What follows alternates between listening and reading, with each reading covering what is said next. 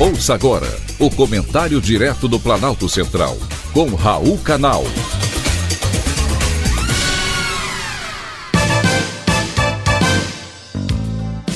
Queridos ouvintes e atentos escutantes, assunto de hoje: pobreza menstrual.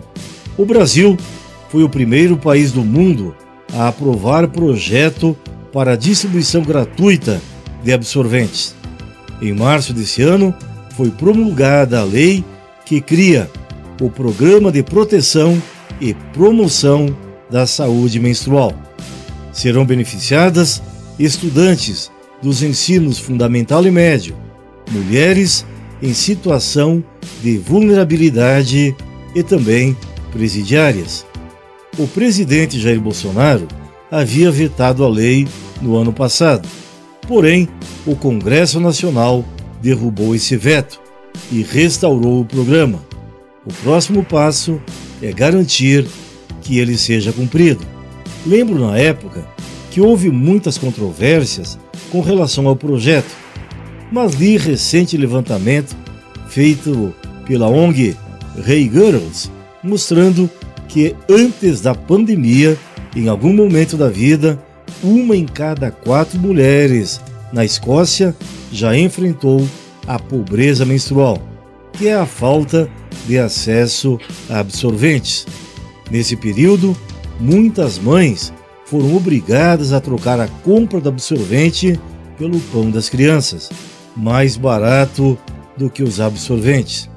Por isso, a Escócia também aprovou lei semelhante à do Brasil, para fornecer de graça para as mulheres produtos para a menstruação, como absorventes internos e externos.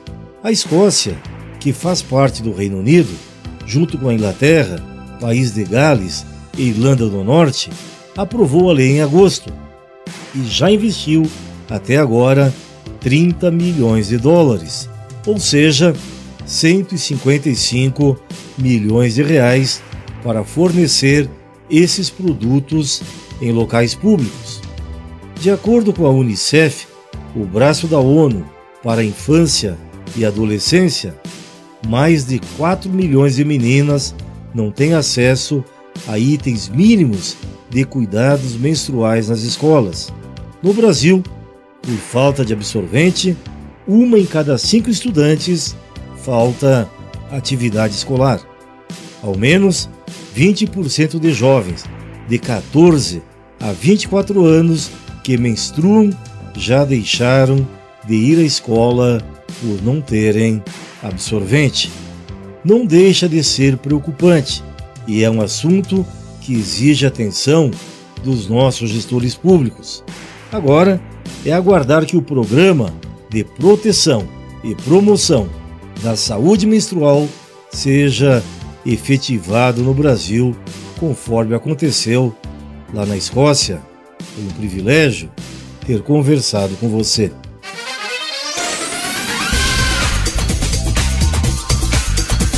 Acabamos de apresentar o Comentário Direto do Planalto Central, com Raul Canal.